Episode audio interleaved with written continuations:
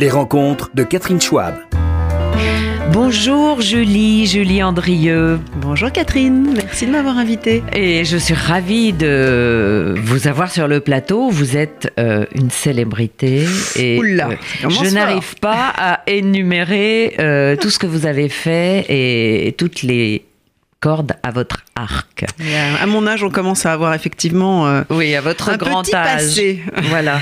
Et euh, je dois dire que euh, je ne sais pas par quel bout commencer, mais en fait, traditionnellement, euh, on va évoquer votre biographie et euh, il y a une chose qui est intéressante, c'est que vous avez grandi auprès de Jean-Pierre Coff, ai-je vu? Oh, oui, alors je pourrais pas dire que j'ai grandi auprès de Jean-Pierre Coff, mais cela dit, maman était très proche de Jean-Pierre, ils étaient très copains euh, à l'époque de la Ciboulette, ce restaurant Oui. un peu mythique euh, qui avait vu les, les- les belles années de la vie parisienne. Et euh, maman a vendu l'appartement dans lequel elle vivait, place du Panthéon, quand je suis née. Elle y avait trop de souvenirs et donc elle a voulu voilà passer à autre chose. Et du coup, n'ayant pas de pied à terre, elle est, elle, enfin nous sommes allés chez Jean-Pierre. Je devais avoir un an, même pas, et on y a passé une année quand même dans sa maison de campagne. Donc peut-être que voilà mon amour de la cuisine et des bons produits est venu de, de là. Non, mais il y a certainement quelque chose dans le subconscient hein, qui a dû ça. naître euh, parce que donc votre maman Nicole Courcelles euh, qui a disparu malheureusement l'année dernière, euh, excellente actrice, euh, très mignonne, ravissante, avec ses yeux bleus pétillants, on se souvient de ses films, n'était pas portée sur la cuisine et sur le bien manger. Hein Non, alors le bien manger, elle avait conscience du fait qu'une qu'une jeune fille, euh, qu'une qu'un enfant devait, devait manger euh, équilibré, mais elle n'a jamais cuisiné elle-même. Non, vraiment, c'était pas son truc. Et paradoxalement, elle a ouvert un restaurant quand euh, Ah elle a commencé à se détourner de son métier vers l'âge de 60 et quelques années. Elle a ouvert un restaurant à Montmartre qui marchait bien d'ailleurs, et mais elle ne faisait pas la cuisine, Dieu soit loué. Mhm. Elle était en salle, comme on dit dans le métier. Oui, oui, mais il faut attirer la belle clientèle. Absolument. Elle adorait c'est ça, très d'ailleurs. précieux. Oui, oui, oui. Et donc, euh, vous avez vécu avec Jean-Marie Perrier, Oui. euh, qui vous a encouragé à exploiter ce talent d'invention gastronomique que vous aviez. Et c'est avec lui que vous avez testé vos trouvailles. Oui, dans Euh, un premier temps. il vrai. raconte, vous avez un site qui est très bien fait. Ah bon? Euh, je- J'encourage tout le monde à y aller. Euh, Vous faites parler euh, les gens qui vous aiment bien, les gens qui Mhm. vous connaissent. Et c'est pas du tout euh, bêtement flatteur. euh, c'est plein d'anecdotes. Et lui raconte que la première chose qu'il a mangée, mais qui était à tomber à la renverse, était une terrine. Et, Une euh, terrine de foie de volaille, absolument. Terrine de foie de volaille. Et, et il ajoute, c'est vraiment un plat de mec. Euh, Oui. Bon, là, vraiment- là, c'est son côté misogyne. Oui. Mais euh, non, c'était bien Mais- la preuve qu'il n'y a pas de plat de mec, parce que c'est vrai que c'est le premier plat que j'ai cuisiné, outre des pâtes ou des gâteaux au chocolat, comme un peu tout le monde. Mais là, tout d'un coup, je me suis dit, allez, il faut que je m'y mette. Et en fait, Jean-Marie adorait la bonne bouffe, plutôt la cuisine traditionnelle française, à laquelle je suis restée fidèle. Et, euh, et du coup, je me suis dit, bah euh, voilà, j'aime ce garçon, on vit ensemble, euh, il va falloir quand même à un moment euh, que j'enlève mes moufles et que je me mette à faire un petit peu la cuisine, parce que c'est sympa d'aller au bistrot, j'adorais ça, mais euh, on peut pas sortir tous les soirs non plus. Donc je, je me suis demandé je- ce qu'il aimait le plus, et finalement, je, je me suis rendu compte que ce qu'il ce qu'il prenait régulièrement dans les bistrots, c'était la terrine de foie de volaille, parce que pour lui, c'était la valeur étalon d'un cuisinier. Si on réussit une terrine de foie de volaille, on peut tout réussir. Je ne sais pas pourquoi cette théorie. Ah oui. Mais enfin, elle est assez valable. Et du coup, euh, je me suis dit, bon voilà, je vais, me- quitte à me lancer, autant aller vers le plus compliqué. Ça me paraissait insurmontable, une terrine de foie de volaille. Je Mais suis- voilà, j'ai pas des parents charcutiers, c'est le moins qu'on puisse dire.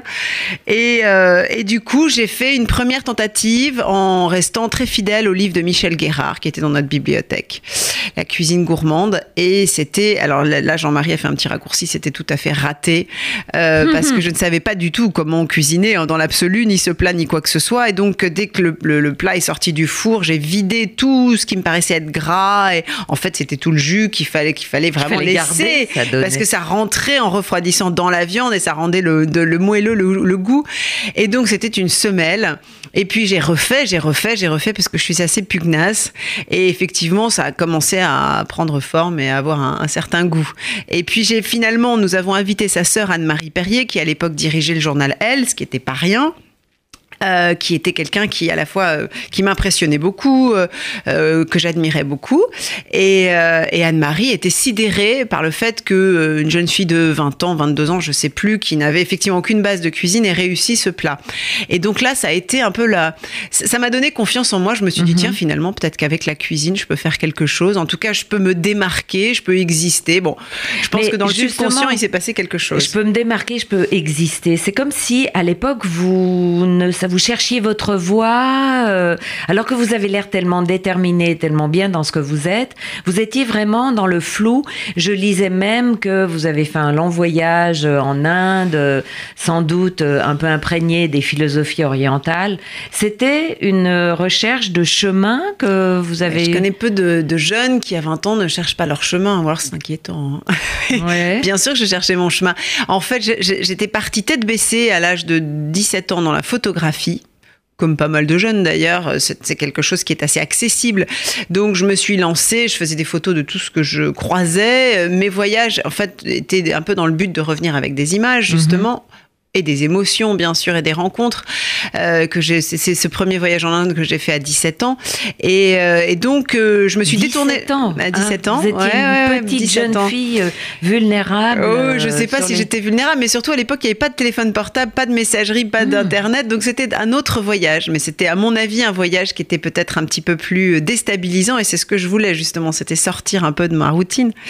Mais c'était très enrichissant et sans filet et du coup Et du coup, ben voilà, du coup, je, me suis détournée de la photo un peu à cause de Jean-Marie ou grâce à Jean-Marie, parce que lui avait compris que je voulais être reporter, reporter de guerre. J'avais vraiment une image probablement assez idéalisée de ce métier. C'était Robert Capa, c'était euh, mhm. c'était euh, Cartier-Bresson.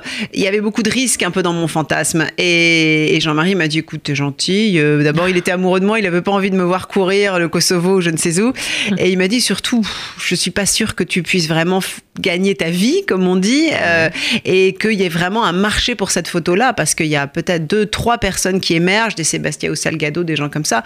Le reste, galère. Euh, travaillant à match, vous savez de quoi je parle. Absolument. Et il avait pas tort. Et donc, euh, donc je me suis détournée de ça. Et comme je voulais pas faire de la photo de mode ou autre chose, bah, je me suis retrouvée un peu comme ça dans un, dans une zone d'errance. J'ai fait de l'immobilier parce que ma famille était là-dedans. Je me suis emmerdée à 100 sous de l'heure. Et puis, euh, justement parce que je m'ennuyais, ben, je me suis mise à faire de la cuisine. Comme quoi l'ennui est souvent fertile. Oui, et puis surtout, vous avez découvert une créativité. Euh, vous avez fait des études d'art et... D'histoire de l'art, ouais, d'histoire de, l'art, euh, assez vite avorté. J'adorais ça, ah. j'aime toujours ça d'ailleurs, assez vite avorté parce qu'en fait les études c'était pas pour moi. Je détestais l'idée de, de, de, voilà, le côté moutonnier de l'amphithéâtre. J'avais envie de d'exploser tout ça et de partir, ben, voilà, courir le monde. Donc j'ai continué à m'intéresser à l'art. J'ai fait ensuite des études de photographie. Euh, donc là, j'ai étudié beaucoup l'histoire de la photographie. Donc tout ça m'a probablement enrichi. Et puis j'ai rencontré Henri Cartier-Bresson. Et ça, ça a été un, le jour où, mhm. peut-être, ça a été vraiment un jour important pour moi. Euh, et Henri Cartier-Bresson m'a dit, écoutez, si vous voulez faire de la photographie, je n'ai qu'un conseil à vous donner, arrêtez de faire des photos. Et, et j'ai compris qu'à travers ce qu'il me disait, c'était apprenez à regarder. Et il m'a dit cette magnifique phrase, apprenez à appesantir votre regard sur ce qui vous entoure. Et je crois que c'est valable pour tout, pas seulement pour les photographes, mhm. et d'autant plus à notre époque où les images se superposent et tout ça va très vite et on est un peu noyé. Vous avez quand même voulu faire de la télé, sentant que c'était quand même là, dans le, ce domaine dans lequel vous étiez bonne. Euh, vous avez une image qui passe très très bien, toujours jolie, même euh, au fin fond oh, de la jungle. Gentil. Euh, d'ailleurs, c'est une question. Comment faites-vous pour être impeccable y a, ça, Tout le monde transpire Je suis pas impeccable. Vous, non, non, je suis pas impeccable. Je cherche pas à l'aide. J'ai même pas de maquilleur ni de coiffeur sur dans mes voyages, qu'ils soient en France ou, ou au long cours. Donc euh, non, parce que je crois qu'au contraire, faut pas chercher. À... Faut, faut, faut, montrer vraiment la réalité des choses. Maintenant, j'essaye de m'arranger forcément. Oui, oui. Mais mais c'est pas mon souci. Non. pourquoi la télévision? En fait, quand j'ai commencé à m'intéresser à la cuisine, forte de cette terrine de foie de volaille et de tout ce qui s'en suivait, je me suis dit bah j'ai pas très envie d'être chef parce que justement j'avais pas envie d'être enfermée entre quatre murs. Euh, je me voyais pas non plus euh, Alain Ducasse ayant 100 euh, 000 restaurants dans le monde parce que j'en avais pas le talent et probablement pas la, pugnacité non plus. Et du coup, je me suis dit bon bah qu'est-ce que je peux faire Je vais pas devenir commerçante, boulangère, je ne sais pas, c'était pas mon truc non plus. Donc pourquoi pas voyager, découvrir le monde, rencontrer des gens à travers la cuisine. Et d'emblée, j'ai été proposée à des chaînes, à des producteurs. J'avais la chance d'avoir une maman comédienne, donc c'est évidemment ça, ça permet d'avoir quelques entrées. J'ai été euh, proposée une idée, un concept, comme on dit, d'émission de cuisine à travers le monde. Et là, j'étais très en avance, trop en avance. Ça ne sert à rien d'être un peu trop en avance. Et on m'a dit, bah, vous êtes gentil, mais pourquoi vous? Euh, Pourquoi en plus une émission coûteuse? Parce que du coup, c'est une émission évidemment qui, impose un sacré budget. Et donc, j'ai ravalé un peu mes ambitions et on a fait, j'ai eu la chance, je vous fais un raccourci, ça a duré quelques années, mais de pouvoir euh, réaliser une émission pour Teva, la chaîne dite des femmes, euh, autour de la cuisine. Et eux avaient envie justement d'une émission qui casse un peu les codes de la cuisine avec avec euh, le côté un peu ménager euh, oui, quelque chose de, la pratique. Voilà, de quelque chose de moderne, de pratique, de de, de qui qui ne, qui, ne, qui, qui s'accorde le droit de prendre quelques raccourcis, d'utiliser des surgelés, de faire une cuisine un peu fusionnelle. Bon voilà, ça c'était assez nouveau à l'époque. Et, et, alors aujourd'hui, euh, vous êtes vraiment complètement euh, dans votre époque parce que à la fois vous conseillez les picards surgelés. Euh, ah ça c'est fini. Hein. ah, on n'en parle pas. Ah, bon, non, non non non non. On peut Mais bien sûr. Non, non, parce que c'est fini, puis ils ne voulaient pas qu'on en parle. Euh, oui, je, je fais du conseil, euh, effectivement, en matière d'alimentation. De, Mais vous euh, donnez les tendances. Les tendances. et donc, vous avez un nez, un, vous êtes un fin limier de ce qui va pointer bientôt, par exemple.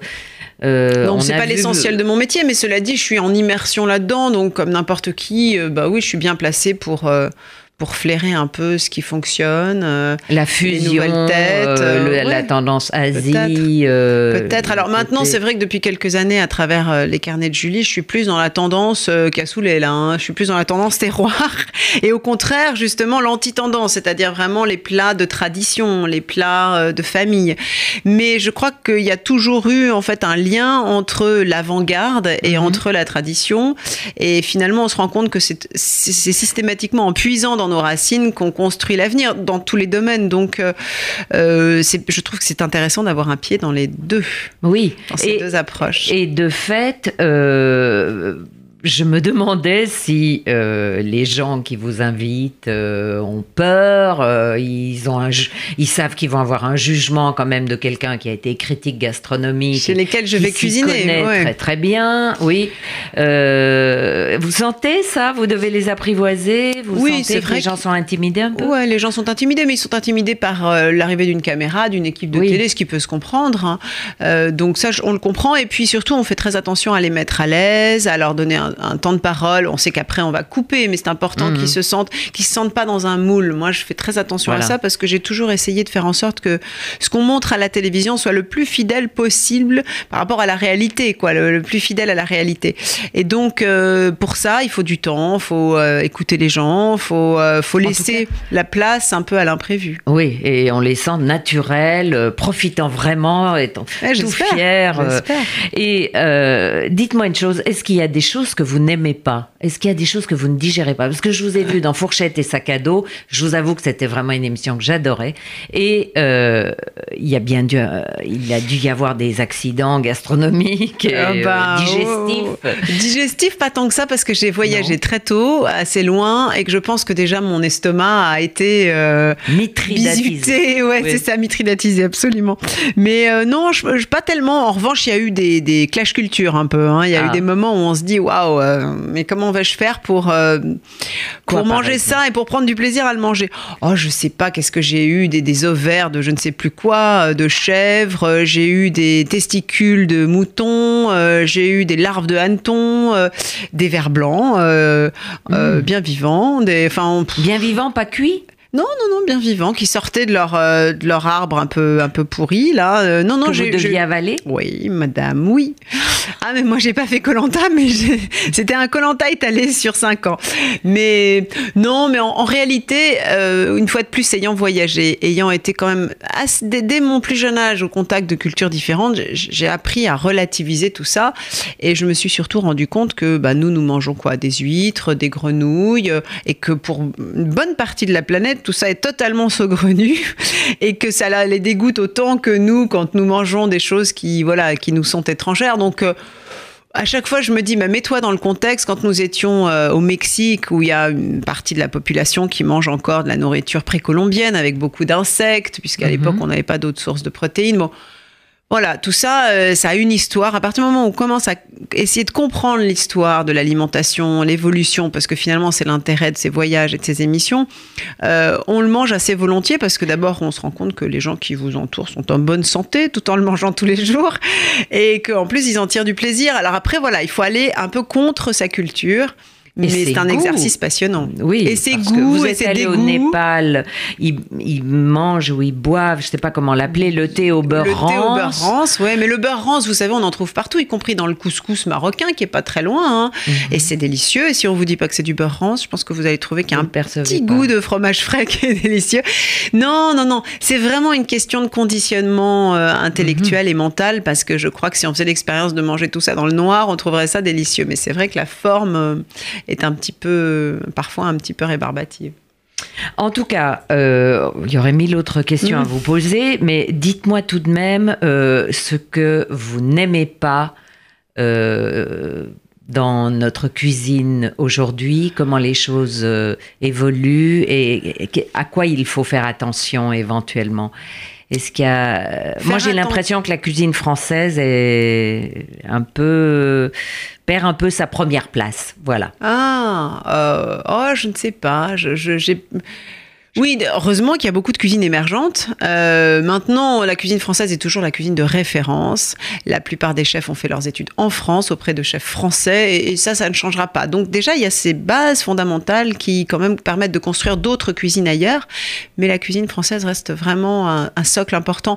Après, à nous de, et c'est le cas de beaucoup de chefs d'ailleurs, de, de dépasser ces bases et d'essayer de créer euh, à partir de là. Mais je crois qu'il y a tellement d'inventivité en France. Moi, je suis pas inquiète du tout. Donc, il n'y a Euh, rien que vous n'aimez pas. ah non, mais ça, c'est une autre question aussi, bien sûr. j'ai- J'aime pas les tripes. euh, Ah. Voilà, il y a peu de choses, honnêtement. Mais ça, par exemple, oui, ça, c'est vrai que c'est pas mon truc. C'est là-dessus qu'on va se, qu'on va se quitter. Malheureusement, on aimerait bien continuer de parler d'un tas d'autres choses. Merci beaucoup. Julie Andrieux. Merci, Catherine. Et bravo à vous. Merci. Les rencontres de Catherine Schwab.